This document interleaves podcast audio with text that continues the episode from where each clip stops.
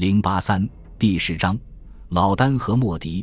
老子函谷关，杨朱门徒，墨子成仙。我们在本篇第六章里讲过孔子见老聃的故事，这一章准备把老聃和莫迪的神话传说大略讲一讲。如果说孔子和老聃是道不同不相为谋，一个走流沙，一个上朝堂，各走各的道路，那么老聃和莫迪更是一个出世，一个入世，两个迥不相同的人物。现在由于篇幅的关系，孤把这两个人物并为一章，使他们成为鲜明的对比。老聃姓李，名耳，一般人称他为老子，是楚国苦县厉乡，又叫赖乡，在现在河南省鹿邑县东的人。据说他的母亲在生他之前早已怀了七十二年的孕，剖开左边的腋窝才生下他来。他刚一生下就是一个白头发白胡子的小老头，所以人们叫他做老子。又说。老子的母亲在一棵李树下生了老子，生下来就会说话，指着李树向他母亲说：“就拿这棵树的名称来做我的姓吧。”因此老子就姓了李。至于老子为什么名叫耳，又叫做老聃呢？这也有不同的说法。有说老子的耳朵是光光的，没有耳轮，所以叫聃，聃就是耳曼无伦的意思。图。有说老子的耳朵极长，长到了七寸。这已经是两耳垂肩、大腹相人的状貌了。更有说老子的耳朵有七尺长，这长度实在未免惊人，可以和大耳国的先生们媲美。将自己的耳朵拿来做杯盖和褥子使用了。由于长耳朵的特点，所以才命名为耳。其实这一切无非都是好奇的人们各抒己见，都把老子这个历史上著名人物的姓氏名号做了神话性的解释罢了。是的。一般人都是把老子当作神仙看待的，即以孔子见到老子的时候，关于老子的年龄也有种种不同的说法。有说那时老子经一百六十多岁，有说已经二百多岁，更有夸大的说法，说老子原本是三皇时候的人。那么孔子见到老子时，年岁至少应该有两三千岁了，不是神仙还是什么？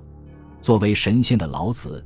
还有关于他的种种奇闻异说，有说他能隐去自己的身子，灭掉留下的足印；有说他骑了白鹿走进娘胎里面；有说在他家乡赖乡后人替他建立的神庙里有九口井，谁要是汲取其中一口井的水，其他八口井的水都会随着动荡起来。等等，比较起来，下面一个传说却是更有意思。据说从前有个叫傅先生的人。从小就喜欢学道修行，后来跑到焦山，在现在江苏省镇江市的一个洞穴里去隐居起来，在那里勤修苦练，一直修炼了七年，却并没有成仙成道。忽然李老君来点化他，给了他一只木钻，叫他拿这只木钻去钻一个五尺多厚的石盘，说如果你把这块石盘钻穿了，自然就会功行圆满，得到神仙的要道。这可真是很不简单的事呀！他比起古话所说的“铁杵磨绣针，功久自然成”，还不知道要困难多少倍。铁杵磨针的故事也有大同小异两种传说，都出在古代的四川。一个说是晋朝时候的窦子明到元山去修道，修了几年没修成，有点心灰意懒，想要收拾行李回家去。经过一座桥，看见一个女人正拿了条铁杵在溪边大石头上使劲的磨呀磨的。窦子明非常诧异，问他在做什么，他就回答出了前面那两句我们已经引用过的古话。窦子明听了深受感动，马上打消回家的念头，仍然去到涂山潜心修道。后来果然白日升天，成了仙人，所以涂山又叫窦元山，在现在四川省江油县东北，界张明县界。那座桥也被命名为仙女桥，说铁杵磨针就是仙女有意的指点。这是铁杵磨针的传说之一，另一个传说是说，唐代的李白在彭山县向耳山读书，学业未成，也想弃学回家。经过山下一条溪，看见溪边有个老太婆在磨铁杵，问磨杵干什么？回答说打算做根针。绝顶聪明的李白一下子就感悟了，马上仍旧回到山中勤工苦读，终于完成了学业。那座溪后来便叫做磨针溪。说磨针的老太婆姓武，旁边有座崖叫武士崖。姓武的老太婆想来也是仙人之流了。拿铁杵磨针自然是很艰难的，但你只需一个劲儿磨去就成了。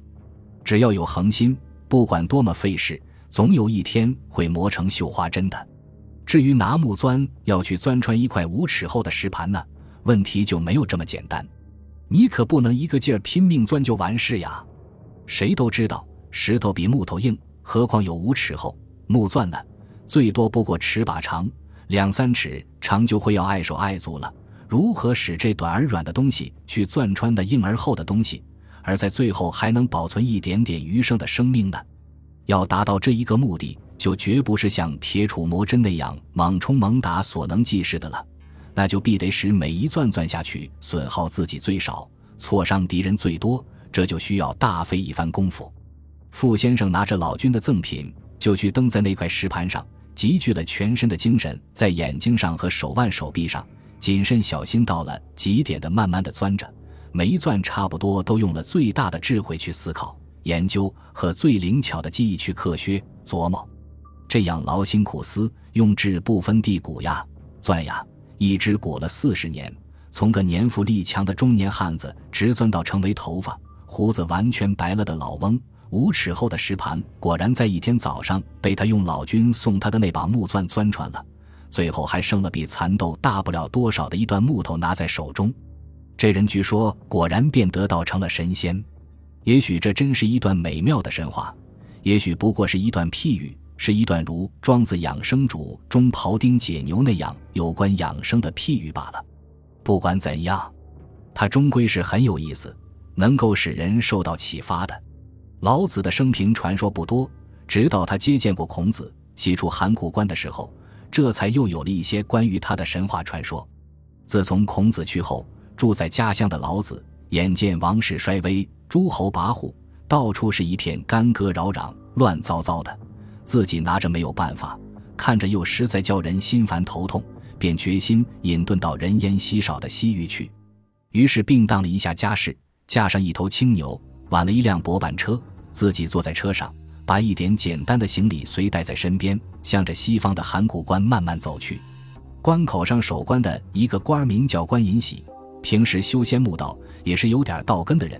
老子还没来时，根据术数的推算，他就知道有真人将要到来。于是他天天站在关上望气，好几天以前就望见有一大股紫气从东方冉冉而来，越来越近。这天中午。果然看见老子驾着青牛薄板车，慢条斯理地从爱道上走了过来，摇晃着脑袋，半闭着眼睛，似乎还在车上打瞌睡。关尹喜一看，知道这个长耳朵老头子正是他日夜思盼的一人，于是赶紧率领关上的僚属兵丁去把老子热情地迎接着，而且央晚他留住下来，一住就是好几天。除了导引他在关前关后赏完风景外，余下就是抱了一些竹片，拿了刀笔。到他的住房去，连劝带逼，硬要他给住几片书才让走。老子没有办法，只好又用了十多二十天的功夫，拿起刀笔，细眯着眼睛，一面想，一面在这些竹片上颤巍巍地刻刻了“道可道，非常道”等五千多个大字，分作上下两篇。本来没有书名，后人因为这书的上篇开头有个“道”字，下篇开头有个“德”字，给他取名《道德经》，又叫《老子》，这才勉强交了卷。老子把他的稿件完篇交卷以后，又住了两三天，终于辞谢了关尹喜盛情意意的挽留，仍旧驾上他那老牛破车，出的关口，到昆仑山附近的流沙一带去隐居起来了。至于关尹喜以后的情况怎么样呢？这又有两种说法：一说他当时也和老子一同出关到流沙去了；一个说老子临别的时候对他这么说：“你好好在这里修道，满了一千天以后。”到成都青阳寺来找我，满了一千天，关尹喜果然到成都青阳寺去寻找老子。只见老子骑了一头青羊，从天空中冉冉降落下来，据说就在那里点化关尹喜成了仙。后人在老子下凡渡关尹喜的地方修了一座道观，叫青阳观，现在叫青阳宫，属成都市郊文化公园。宫里三清殿的左右还陈列有一对青铜铸的羊。多少年来已经被游客抹撒的闪闪发亮了。当孔子坟墓上的树木渐渐成长起来，变得高大的时候，在鲁国的某个地方，又诞生了和孔子同样抱有救世精神，而比孔子表现得更积极、更有力量的墨子。墨子姓墨，名翟，大约和他的同乡公输班及鲁班一样，都是手工业者出身。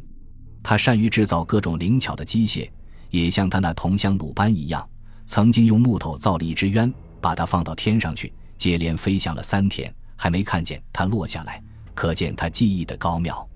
而他最擅长的，还不在于木鸢这类灵巧的小工艺。他生在强凌弱、众暴寡的战国时代，眼见在掠夺战争中人民遭受的痛苦，因而反对侵略，主张非攻。他最擅长的是制造各种守城用的器械，来帮助小国抵抗大国的侵略。和孔子相像，墨子也有很多弟子。墨子的弟子崇奉老师比孔子的弟子崇奉老师感情还要真挚。据说，只要他发出号令，叫弟子们干某一桩事情，弟子们便可以毫不迟疑、赴汤蹈火的去干，即使牺牲生命也在所不惜。本集播放完毕，感谢您的收听，喜欢请订阅加关注，主页有更多精彩内容。